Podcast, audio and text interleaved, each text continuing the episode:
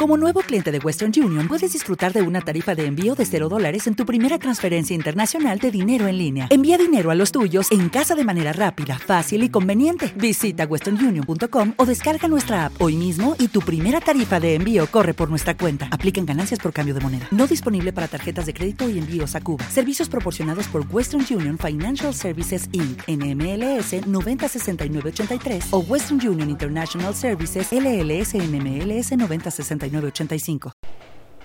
Proverbio capítulo 9, verso por verso de nuestra serie del libro de Proverbios en Unimeir Solferino. Comenzamos leyendo este capítulo 9 en el versículo 1 que dice, la sabiduría edificó su casa, labró sus siete columnas. ¿Cuál es el contexto de esta declaración en el capítulo 9, versículo 1? Derek. Sí, la sabiduría, ¿qué, hablamos nosotros en el capítulo 8? Que la sabiduría se personifica. ¿Y quién es esta sabiduría? El Mesías Yeshua. Pero, particularmente, si nos vamos bien, bien al contexto, no solamente un contexto un poco más panorámico, de que el capítulo 8 nos habla de la sabiduría, ¿cuáles fueron las últimas declaraciones que veíamos nosotros en el capítulo 8 respecto a la sabiduría? Vemos que se nos remonta al Génesis se nos remonta al principio, se nos remonta al principio de la creación y esto es indispensable porque entonces nosotros al leer que la sabiduría edificó su casa, entendemos que esta sabiduría quién es, es Yeshua y edifica, ¿qué casa? ¿Cuál es la casa que está edificando bajo el contexto de que estamos hablando de la creación? ¿Cuál será? ¿Qué, qué casa se formó en el principio? El mundo, sí, la tierra. Entonces, esto es un comentario. Yeshua edifica la casa, edifica el mundo. Y por otro lado vemos que dice, labró sus siete columnas. Y esto de siete columnas, siguiendo esta conexión, vemos nosotros en el Génesis justamente que en cuántos días se hizo la creación? Seis días y el séptimo día el Señor hizo y reposó. Pero entonces también en siete días, porque el Shabbat es parte del, punto de la creación, pero entonces vemos que la creación es hecha, o sea, llega a plenitud, o sea, sería más adecuado decirlo así, en siete días. Entonces, ¿qué es lo que pasa? Yeshua edifica esta tierra en siete días y ¿qué más va a hacer? O sea, comienza el plan del Creador como Nuevamente, creando el mundo, haciéndolo en siete días y en estos siete días de la creación, si nosotros los estudiamos minuciosamente, hoy no es el punto, les invito a que lo hagan, se van a dar cuenta de ahí, en esos siete días está inmerso el propósito de la creación en sí misma. ¿Qué es lo que pasa? Está ahí el propósito y dice el versículo número 2, mató sus víctimas, mezcló su vino y puso su mesa. ¿Quién? ¿Quién mató a sus víctimas? La sabiduría está hablando. ¿Quién es la sabiduría? Yeshua. Entonces tenemos que tener bien presente esto. Yeshua dice que mató a sus víctimas y la palabra para víctimas tiene que ver con que mató animales. Mató animales y mezcló su vino. ¿E-, ¿Están realizando alguna conexión? Esto de mezcló su vino, la palabra tiene que ver, nosotros lo vemos con la palabra mezcló, pero no más que con un rollo de que se aventó aquí un cóctel de, frutas o de bebidas exóticas, tiene más que ver con que lo sirvió. O sea, sirvió vino. ¿Eh? ¿Le recuerda algo del Mesías esto? Bueno, muy, importante que eh, atemos estos, estos cabos. Entonces, ¿qué es lo que pasa? Que dice que el Señor mata a estos animales, prepara vino y pone una mesa. Y esto ya pasó, que de hecho es algo que hemos estado estudiando y si no lo hemos estado estudiando lo vamos a estudiar. ¿Y cuándo es que sucedió esto? ¿Quién se acuerda? ¿Qué fiesta es la que está próxima? Pesaj. En la cena de Pesaj vemos nosotros que el Señor, ¿qué es lo que hace? Bueno, se prepara, vemos nosotros un cordero, el Señor sirve el respectivo o prepara el respectivo vino y pone una mesa. Entonces, ¿por qué, por qué es importante que nosotros entendamos este, este punto, ¿qué de trascendente tiene esto?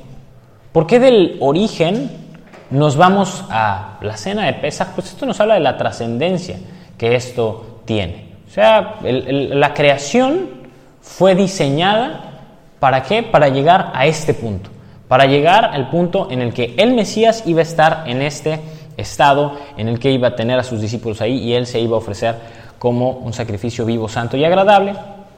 Y por otra parte, esto nos conecta no solamente con la cena de Pesaj, sino con la verdadera última cena que se va a realizar. Esta última cena en la que el Señor va a preparar la mesa delante de nosotros y vamos nosotros a formar parte y vamos a poder nosotros beber el vino con Él juntamente, que dijo que no bebería hasta que se haya cumplido la escritura. Entonces esto tiene una doble conexión, pero algo que todavía sigue quedando quizás un poquito ambiguo es el punto de que mata a los animales. Y esto, eh, siguiendo el paralelismo, estamos hablando del Mesías, lo podemos conectar con el punto de que nosotros como seres humanos tenemos una parte animal. ¿Alguna vez han leído o escuchado la declaración del Mesías cuando le llama a esta mujer sirofenicia, le compara con un perrillo? Seguramente lo han visto. También han visto que el Mesías a otro personaje le dice esa zorra. Lo han visto también. ¿Por qué les llama como, como estos animales? Bueno, esto es un hebraísmo, esto es algo que tiene mucho que ver con el contexto. A las personas que viven sin Torah, en el contexto de nuestros hermanos de Judá, se les considera como animales. ¿Cuál es la explicación? Un animal como vive, pues conforme a sus instintos, ¿qué es lo que va a comer? Lo que le pongas enfrente, anda en toda la loquera. Si no conocen animales así, pregúntenle a Pacha, que anda aquí de arriba abajo y dando vueltas como loco. Entonces, ¿Cuál es el punto con un animal? Que vive conforme a sus instintos, no tiene una, ley. Entonces, esto mismo es lo que venimos a hacer nosotros, los humanos, si no tenemos Torah. Venimos a ser como animales, porque no hay nada que nos diferencie, no hay prácticas que nos distingan de los demás, de los otros animales. Por lo tanto, cuando nosotros venimos al Mesías y hoy estamos guardando Torah, podemos decir que el Mesías, ¿qué fue lo que hizo? Mató nuestro animal, mató en nosotros esta parte de vivir instintivamente todo el tiempo. Y de hecho para esto recordamos sus declaraciones que Él mismo nos incentiva a morir a esta parte en nosotros. Vamos a leer el Evangelio de Marcos y leeremos el capítulo 8.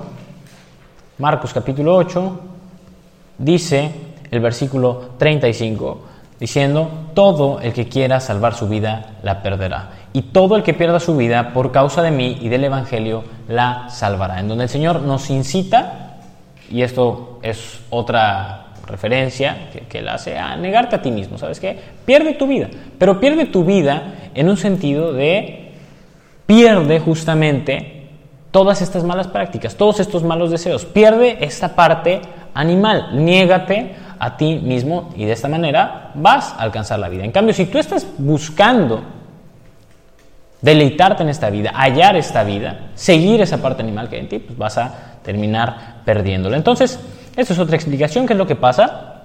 El Señor vemos que se deleita, desde el capítulo 8 veíamos que se deleitaba en, en que creó a los hombres creó a los hijos de los hombres, se deleita en la creación que Él hizo, edifica su casa, eh, lo hace en siete días. Y entonces, ¿qué es lo que pasa? Pues que él al saber que somos terrenales, dice, bueno, yo a mis discípulos que están a la mesa conmigo, a los que son del pueblo, yo voy a matar su parte terrenal como por medio de mi sacrificio, voy a hacer que crean en este sacrificio y tengo esta mesa preparada delante de ellos.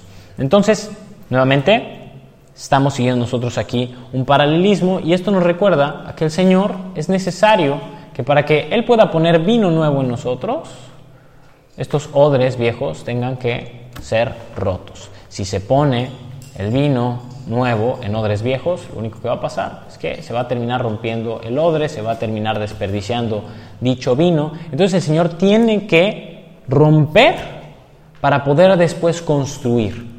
Y esto quizás es algo que tú ahorita estás viviendo. Ya no decimos que tú viviste, sino que actualmente tú vives. Y tiene que ver con que el Señor está rompiendo cosas en tu vida.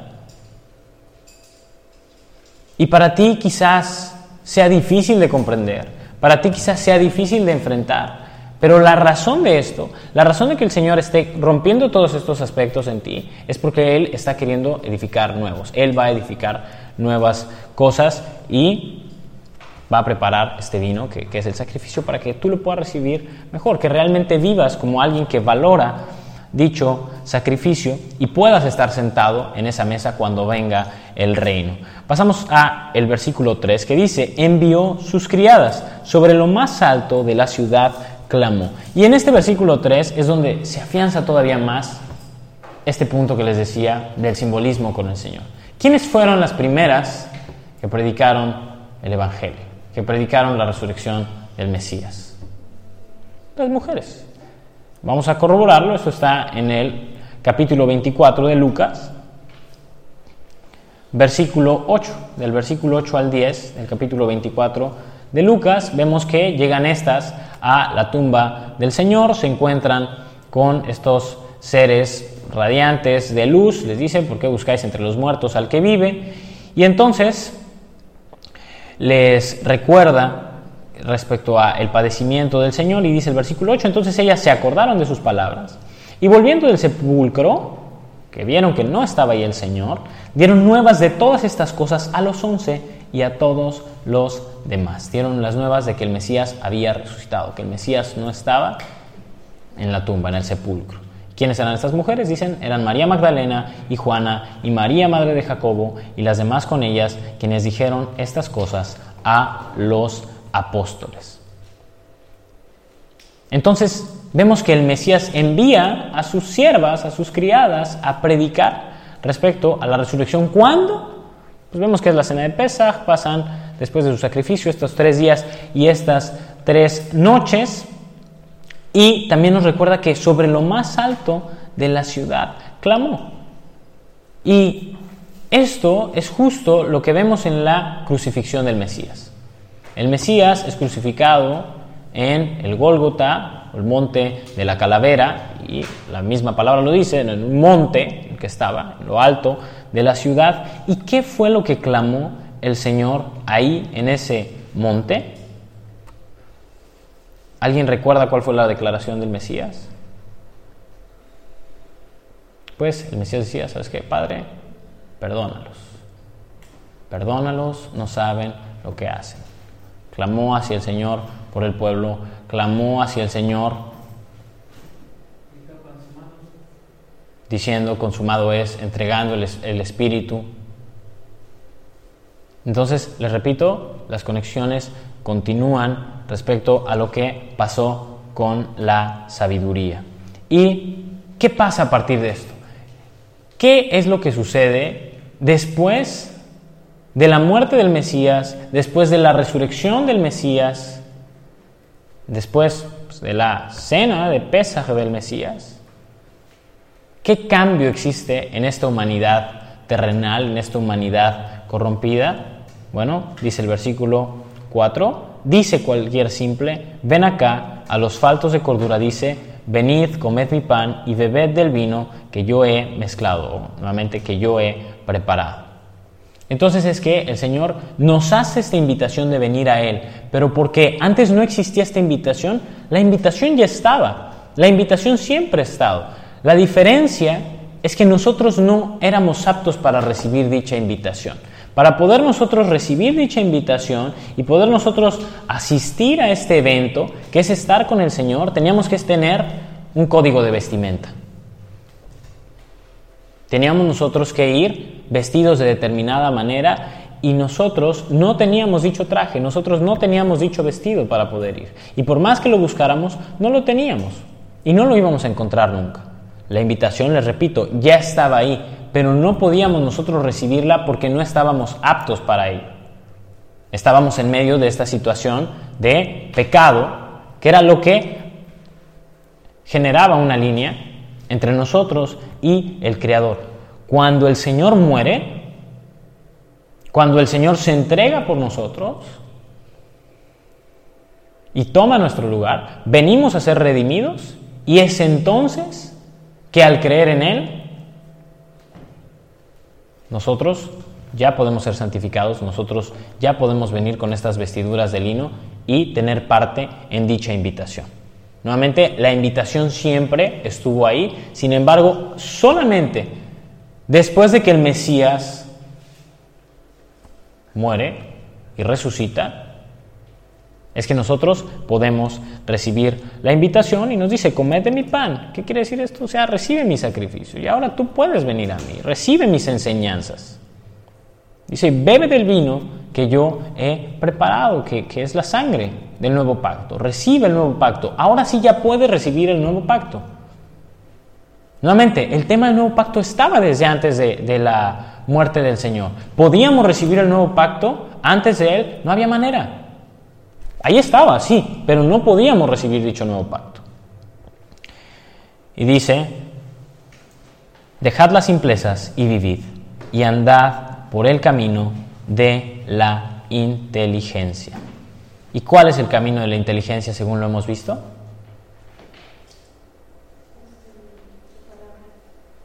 La Torah, andar en Torah, andar en su palabra.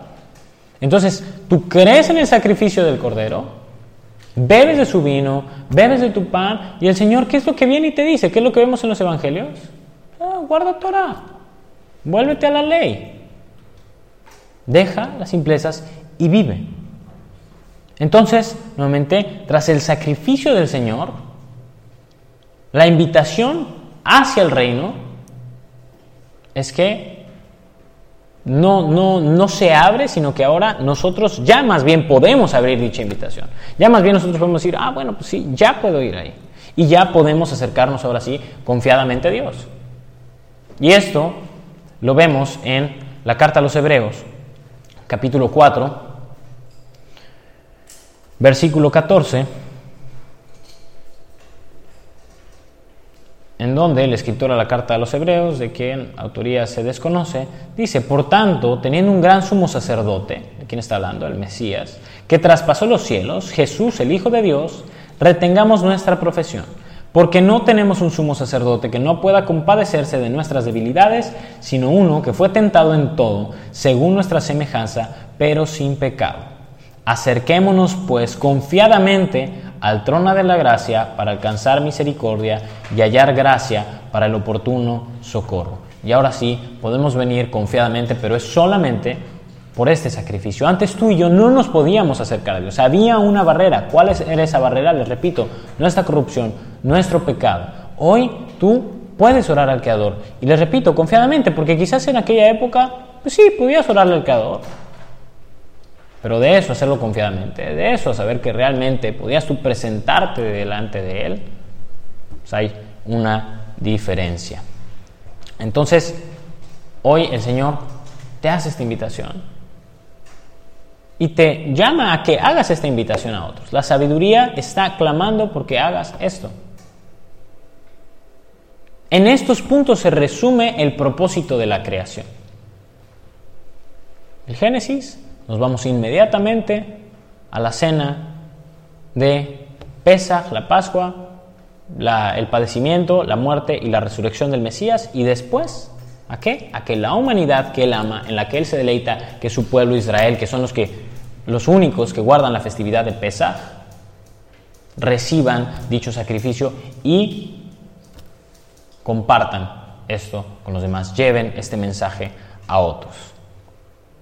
Finalmente, ¿cuál es la prueba de que verdaderamente lo hemos recibido? Que andamos en dicha Torah, siguiendo pues sus enseñanzas. Y entonces, pasamos nosotros a, a otra sección del capítulo 9, que dice, el que corrige al escarnecedor se acarrea afrenta. El que reprende al impío se atrae mancha. Y esto no está dividido. Digo, aquí por lo menos en mi Biblia tengo yo un espacio, como que ya entramos en otro tema. Y sí, de alguna forma es otro tema, pero está conectado también. ¿Por qué? ¿De qué estamos hablando? De que el Señor hace esta invitación y que nosotros somos llamados a hacer dicha invitación, acordándonos de la gran comisión, id y predicad el Evangelio del Reino a toda criatura. Pero ¿qué es lo que nos dice el Señor? Ante esto sí, id y predicad el Evangelio a toda criatura, pero si vas a llegar a corregir al escarnecedor, si vas a llegar tú a corregir al burlador, lo único que va a pasar es que vas a acarrearte afrenta, vas a acarrearte vergüenza. Y dice, el que reprende al impío se atrae mancha. Nos está advirtiendo. No nos está diciendo, ya porque lo vas a vivir, quiere decir que no lo tienes que hacer. Simplemente te está anticipando. Y esto es justo lo que nosotros vemos una y otra vez en los evangelios. Van a padecer por mi nombre delante de las autoridades religiosas, políticas, sus familiares. Van a estar padeciendo y van a estar padeciendo y van a estar padeciendo. Aquí nuevamente nos lo dice. Pero aquí hay una línea que sí podemos nosotros medir. Y tiene que ver con cómo nos conducimos en la predicación de dicha palabra. ¿Cómo nos vamos a conducir? Si vemos que la persona es un escarnecedor, si vemos que, que es un impío, ¿qué necesidad de venir a corregirlo. Hay una diferencia, y este es el punto importante, entre la corrección y la predicación. Tú cuando vienes y le predicas a una persona, le estás hablando del Señor, le estás hablando de lo que está aquí. Cuando vienes y corriges a la persona, por lo general, ¿cómo lo suelen corregir cuando andan echando guasa en los cursos? Oye, pues, presta atención. Deja de andar con las miraditas pispiretas y dejen de andar en el jijiji y en el jajaja se les está corrigiendo, se les llama a pues, reaccionar. Hay una diferencia a decir un comentario, hablarles de algo, a realmente corregirles. Y esta es una diferencia que tenemos que entender nosotros. Cuando nos dirigimos a alguien del pueblo y a alguien que no es del pueblo. Recordemos nosotros que no sabemos quién sí es parte del pueblo, quién no lo es. ¿En qué sentido? En el sentido de que pues, hay mucha gente allá afuera que hoy día no conoce al Señor, pero va a conocer en algún punto y eso quiere decir que son parte del pueblo. Pero, entonces tu predicación para el de afuera no tiene que ser la corrección. Si Juan el Bautista, cuando predicaba el Evangelio del reino y decía el reino de los cielos se ha acercado, arrepentidos, lo hacía así porque era, ¿en dónde estaba Juan el Bautista? ¿En qué contexto predicaba Juan el Bautista? Nadie tiene ni idea en qué contexto predicaba Juan el Bautista. ¿En qué lugar estaba predicando? ¿Estaba en Brasil? ¿Estaba él en Perú? ¿Estaba él en la China? Estaba predicando en el territorio de Israel, estaba en Judá. Entonces, él llama a la reprensión, él llama a la corrección por el contexto en el que se encontraba. Nosotros no podemos venir a corregir al estar en un contexto pagano. Nosotros tenemos que venir y predicar al estar en un contexto, pues que nosotros sabemos que por lo general es gente que no se acerca al Creador. Otra cosa es muy distinta si tú estás viendo que una persona es Israel y no está andando en Torah, entonces tú no solamente pudieras corregirle, sino que eres llamado a hacerlo. Eres llamado a exhortar a tu hermano, eres llamado a exhortar a tu prójimo. Pero de antemano, pues igual se te dice, ¿qué es lo que va a pasar? Pues que si corriges a una persona que es un burlador, que es un impío, lo único que va, a traer para ti va a ser vergüenza porque ni siquiera se va a arrepentir, va a seguir en esta onda. Quiere decir que entonces ya no tenemos que corregirlo para nada, la Torah nos manda hacerlo. La Torah nos manda la exhortación. Pero por lo menos aquí el Señor te dice, ¿sabes qué? Te vas a ir a estampar, pero ya te estoy avisando. Entonces ya no va a doler tanto el golpe, vas a poder estar más al tiro en la reacción. Te anticipa, nos dice ahorita esto el Señor, y dice, no reprendas al escarnecedor para que no te aborrezca. Corrige al sabio y te amará. Nuevamente, contrastes. Si tú corriges al sabio, te va a amar a diferencia del impío, del escarnecedor, que, que, va a traer para ti, va a ser vergüenza, va a odiarte. ¿Y por qué? ¿Por qué será que el sabio te ama si le corriges? Porque el sabio quiere esa corrección, el sabio quiere cambiar, el sabio quiere crecer, el sabio quiere perfeccionarse. Entonces, si tú al recibir la corrección te estás enojando, no le estás recibiendo bien, tienes que preguntarte, ¿quién eres tú? ¿Eres un sabio? ¿O eres un escarnecedor? ¿O eres un impío? ¿Qué es lo que puedes hacer ante esto al darte cuenta en qué situación te encuentres? ¿Sabes qué? Decir, voy a caminar en este caminar de sabiduría y voy a decir, yo quiero seguir avanzando, yo quiero autoperfeccionarme, Por más que sí me cueste, porque no quiere decir que no te cuesta cuando una persona te dice algo, claro que pues, en tu carne vas a decir, híjole, pues no me gusta lo que me estás diciendo, pero, pero gracias porque me estás haciendo ver algo que yo no podía ver. Me olía mal la boca y tú me lo dijiste cuando nadie más me lo estaba diciendo. Cuando yo no me podía dar cuenta. Y esto es algo que pasa con el pecado. No nos podemos dar cuenta nosotros y no es hasta que viene alguien más y nos lo dice que lo podemos ver. Decimos muchas gracias. ¿Por qué? Porque esa persona que vino y te lo dijo te está ayudando en ese crecimiento y te está ayudando a llegar a esa meta que tú tienes en mente. Asimismo, como vemos nosotros en el deporte, como vemos nosotros en las empresas, que es necesario que haya personas que se encarguen constantemente de estar viendo los puntos débiles, las fallas. En las empresas hacen auditorías anuales para ver los gastos que, que, tuvieron, las fugas de dinero, para ver cómo ha sido el desempeño de determinados trabajadores, para poder justamente asegurarse de un crecimiento. Si esto no se hiciera, la empresa va a ir a la bancarrota porque va a estar teniendo estas fugas. Así como en una empresa tiene que ser así, así como en un equipo de fútbol, se tiene que estar cambiando la estrategia constantemente, se tiene que estar comprando, vendiendo jugadores. Asimismo, lo mencionábamos ya en otro proverbio, es con la fe. Todo el tiempo tienes que estar tú viendo, analizando qué estoy haciendo bien, qué estoy haciendo mal. Tienes que estar en esta auditoría. ¿Y quién te va a ayudar en esta auditoría? Va a ser tu prójimo. Porque les repito, hay muchas cosas que no podemos ver. Y en las empresas justamente hay equipos de personas que se encargan solamente de estarle encontrando el pero a la sopa a la empresa. ¿Por qué? Porque la empresa entiende cuál es su propósito y es lo mejor y es destacar. Y esa es toda la labor de estos personajes, simplemente encontrar el perro en la sopa y, claro, pues buscar una solución. Este es otro punto. Que no nada más se trata de ver las cosas grises. Bueno, pues sí, el día está gris, pero ¿qué vamos a hacer? Pues hay que poner un toldito. No, pero es que este no aguanta. Pues hay que poner una casita. Entonces es un punto muy importante que tiene que ver nuevamente con nuestra actitud y se nos continúa hablando de cuál va a ser la actitud del sabio, del contraste en el versículo 9 que dice, da al sabio y será más sabio. Enseña al justo y aumentará su saber. Recordamos Apocalipsis 22:11 que dice que santo, santifíquese más. El que es justo, ande en esta justicia. Y es muy, muy importante que entendamos esto. Si tú en verdad eres sabio, si tú en verdad eres justo, hay algo que tienes que entender y que tienes que tener siempre muy presente, porque esta es la actitud del sabio del justo, que no sabe nada. Y lo que cree saber, no sabe como debería saberlo. Por esto mismo es que cuando tú vienes y le enseñas al justo, cuando tú le das al sabio, lo está aumentando constantemente. Lo peor que puedes hacer, la principal limitante que tú puedes tener espiritualmente y de conocimiento es venir y decir, yo ya lo sé todo. O tal vez no decirlo, pero en tu corazón creerlo así, porque es una completa mentira. Si en verdad estás en este estado de sabiduría,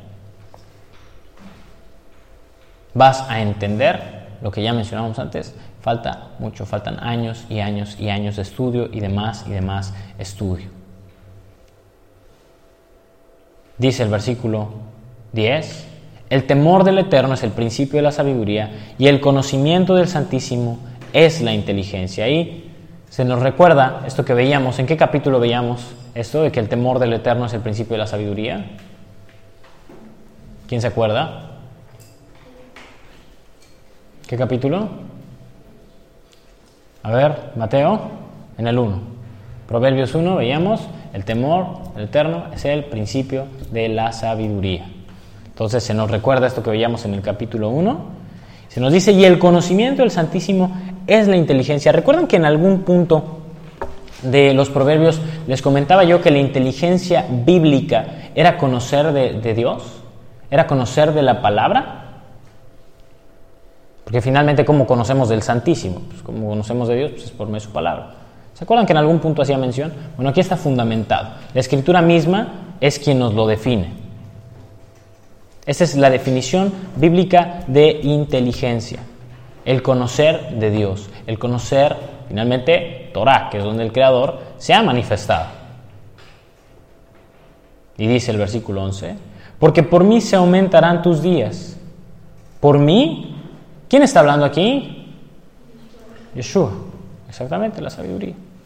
Y años de vida se te añadirán. Y recordamos nuevamente que es por el sacrificio de Yeshua, que es por sus enseñanzas, que nosotros tenemos justamente parte en la eternidad, en este aumento de días, en estos días eternos.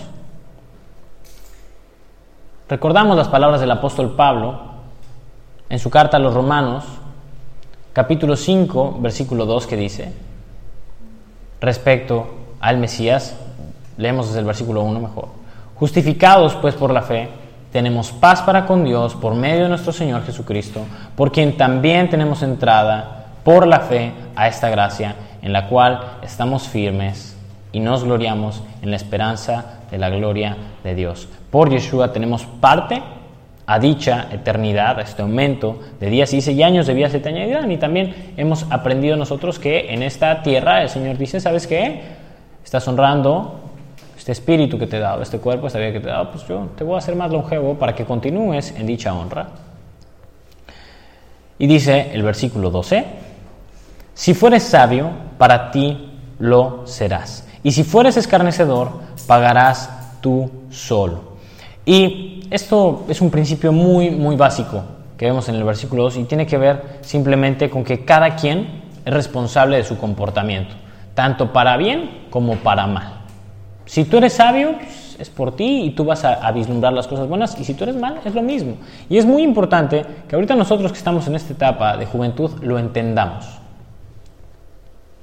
Si tú haces las cosas mal, no creas que en quien va a obtener consecuencias voy a ser yo, va a ser fulano, va a ser merengano, va a ser que Gretel, que Chava, ni aún tus papás van a tener consecuencias. A lo mejor y se van a doler contigo por la situación que estés viviendo, pero en sí su vida va a repercutir en algo que tú estés haciendo un balagán de ella, no va a repercutir en nada.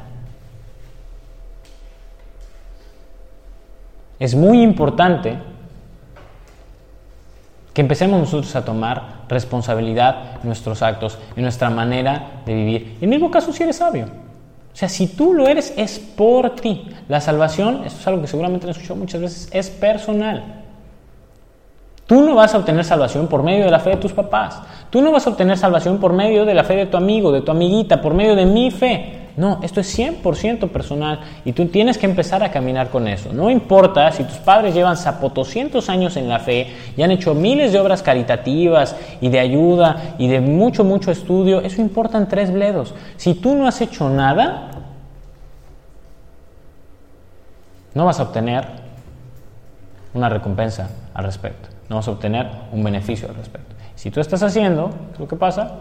Vamos a ver lo opuesto, pero nuevamente esto, este versículo tiene que ver con que toma responsabilidad de tus actos, toma responsabilidad de tu vida, que es justo el punto que vemos hoy día que la juventud huye. Yo no quiero responsabilidad, de ninguna manera. Hoy te digo, tú eres 100% responsable de lo que haces y esto, les repito, tanto puede ser como para bien, decir, ¿sabes qué? Gracias a Dios que soy responsable de mis actos, porque mis papás llevaban una vida que Dios libre. Puede ser también como para mal. Y dice el versículo 13, la mujer insensata es alborotadora, es simple e ignorante. Y otra vez hablamos de esta dichosa mujer. Les dije que iban a volver a ver referencias y el rey Salomón no para con este tema, lo va a seguir mencionando. Quizás, les repito, no tan fervientemente como lo hemos visto en los pasados proverbios. Pero antes de, de entrar a este punto de, del versículo 13, es importante que mencionemos el contraste, el punto del contraste. Nuevamente, no se menciona a la mujer insensata así de repente. Hay un contexto, hay una secuencia. Es importante que entendamos esto incluso como un principio cuando estamos leyendo la palabra, cuando estamos nosotros interpretando la escritura. O sea, que las enseñanzas no surgen nada más porque sí. Les voy a poner un ejemplo. Si ustedes se encuentran en una conversación, surgen varios temas, ¿estamos de acuerdo? Pero aún en medio de estos varios temas que surgen, se van a dar cuenta que surgen como resultado de algo que hablaban en el anterior. Esto quiere decir que también está entrelazado con el anterior tema. Es importante que pues de esta forma lo visualicemos. ¿Por qué? Porque finalmente esto es algo que le está surgiendo. O sea, sí, pudiéramos decir que quizás se entra en otro tema, pero ¿cómo llega él a, a, decir, bueno, otra vez voy a hablar de esta mujer? Nada más porque sí. No. O sea, tiene una razón de ser y hay una conexión. Repito, esto es un principio que tenemos que tener muy claro cuando leemos la escritura, cuando la estamos interpretando, que hay conexión siempre con lo anterior, con lo siguiente. Repito, quizás en otras ocasiones a mayor profundidad, en otras ocasiones, como bien les decía antes, como si estuvieras tú en medio de una conversación y pues de repente te brincaste a otro tema, pero igual fue fundamentado en lo que en algún punto hablaste. ¿Y por qué les digo esto? Porque si ahorita se nos va a hablar de la mujer insensata, entonces de alguna forma podemos nosotros llegar a pensar que lo que se habló en lo que veíamos antes de este capítulo 9 y en lo que veíamos antes de este capítulo 8, en, el capítulo 8, es dirigido hacia las mujeres. Es lo que deben de buscar, es lo que deben de tener muy presente, es lo que deben de entender las mujeres. Entonces, les repito, no es nada más porque sí. Y hace completo clic, porque de hecho todo el capítulo 7, ¿de quién se nos habla? Pues de la mala mujer. Y que el rey Salomón nada más te dice, no, pues hazte para un lado, apártate, se acabó. No, lo que vemos constantemente es este punto que decíamos, contrastes. Ok, te presento lo malo, pero pues tampoco te voy a dejar así parco. O sea, hay cosas buenas, busca soluciones y pudiéramos de aquí extraer que todo el capítulo 8 y todo lo que acabamos de ver del capítulo 9 es dirigido hacia la mujer sensata, prudente, sabia.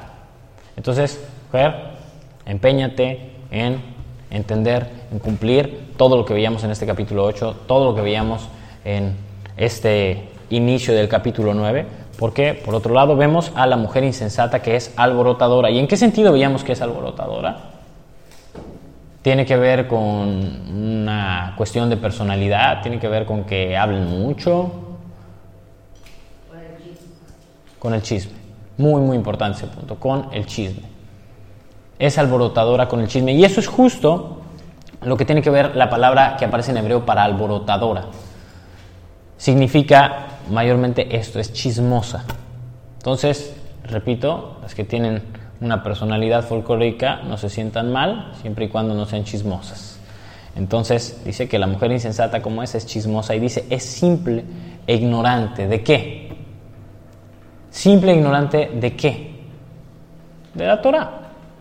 Entonces, hombres, para que lo identifiquen, y mujeres, para que no caigan en esto, conoce Torah, huye del chisme, y dice el versículo 14, se siente en una silla a la puerta de su casa en los lugares altos de la ciudad. Y bueno, aquí también cabe especificar qué onda, porque pues si se trata de englobar nada más que se siente en una silla fuera de su casa, pues ahora sí que pobres hermanitas de Solferino ya todas se fueron directo para el hoyo, pues porque ¿qué se suele hacer aquí? Pues uno se sienta fuera de su casa, en su sillita, en su hamaca, y ahí está viendo.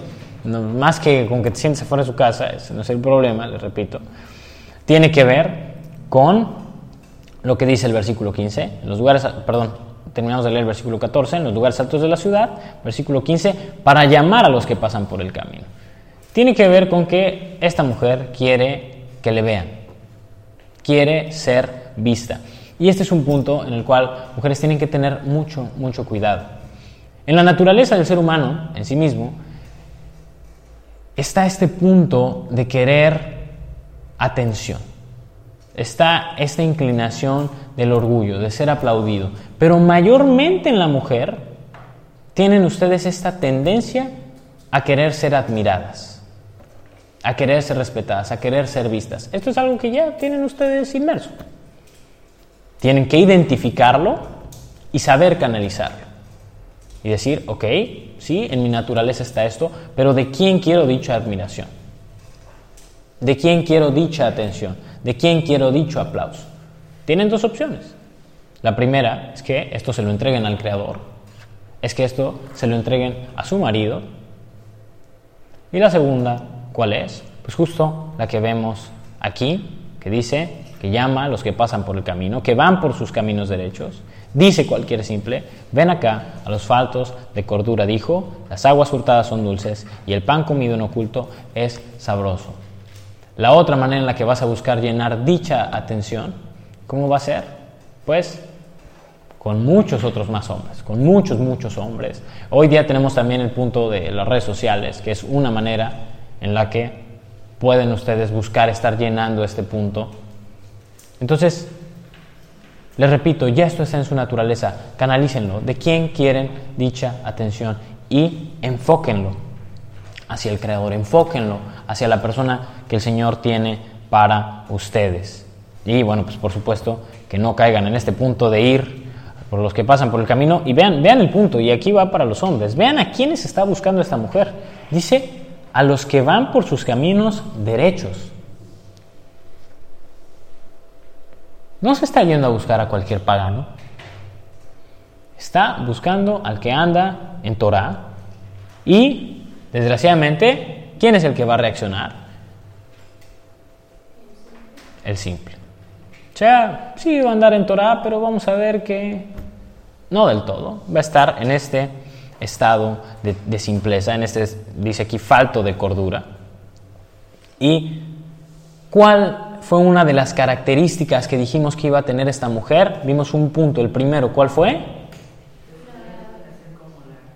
Como la miel, exactamente. Sus labios como la miel. Se va a endulzar, va a mentirse de ser necesario, va a ser lascivosa. Y vemos que justamente esto es lo que dice. Las aguas hurtadas son dulces y el pan comido en oculto es sabroso. Y esto es 100% real. ¿Quién, ¿quién, no ha vivido esta experiencia de levantarse a altas horas de la noche y abrir el refrigerador y comerse ahí un gran pastel que no se tenía que comer? Sabe más rico. Tampoco vamos a decir que no. Es la verdad. Entonces vemos que es verdad, pero no necesariamente esto que es un hecho quiere decir que es correcto. Entonces, tu base tampoco, para, para apartarte, tampoco puede ser que si sea cierto, que si no sea cierto, no puedes decir, ah, no, pues es que es una mujer muy honesta. Entonces sí, es una mujer muy deshonesta. Entonces no, esa no puede ser tu base. Vemos nosotros que cuando Satán se acerca al Mesías, habla la palabra, ¿no? La base del Señor tenía que ser, obviamente, en el conocimiento de la Escritura y más allá de esto, para poder discernir. Entonces, recuérdate esto, no tomes solo ello como base, ten mucho cuidado y bueno, mujeres, nuevamente, tengan mucho cuidado de caer en este punto de, de buscar tener la atención de ustedes. Y sí, ciertamente busquen la atención del Creador. Y en medio de esto, otro punto muy importante, siempre búsquensela dar a Dios, búsquenle dar dicha atención al Creador. Muchas veces Dios a ustedes, a nosotros como seres humanos, nos va a dar diferentes dones. Y estos dones, está bien, Gracias a Dios que los tenemos, hay que reconocerlos, pero úsalos siempre para su gloria. Y cada ocasión que estés envuelto en algo de este tipo, pues acuérdate siempre del Creador y de darle dicha honra a Él y del que lo que estás haciendo, lo estás haciendo justamente para darle gloria a Él y no para obtener tu dicha atención. Es muy fácil caer en esto, tengamos cuidado y concluye el versículo 18 diciendo, no saben que allí están los muertos, que sus convidados están en lo profundo del Seol. ¿Y cuál es el Seol? El infierno. Entonces, al caer con esta mujer, ¿en dónde es que terminaron estos convidados, estos invitados? Dice, en el infierno. Dos explicaciones de esto. Su vida se convirtió en un infierno. O se terminaron yendo al infierno. O las dos.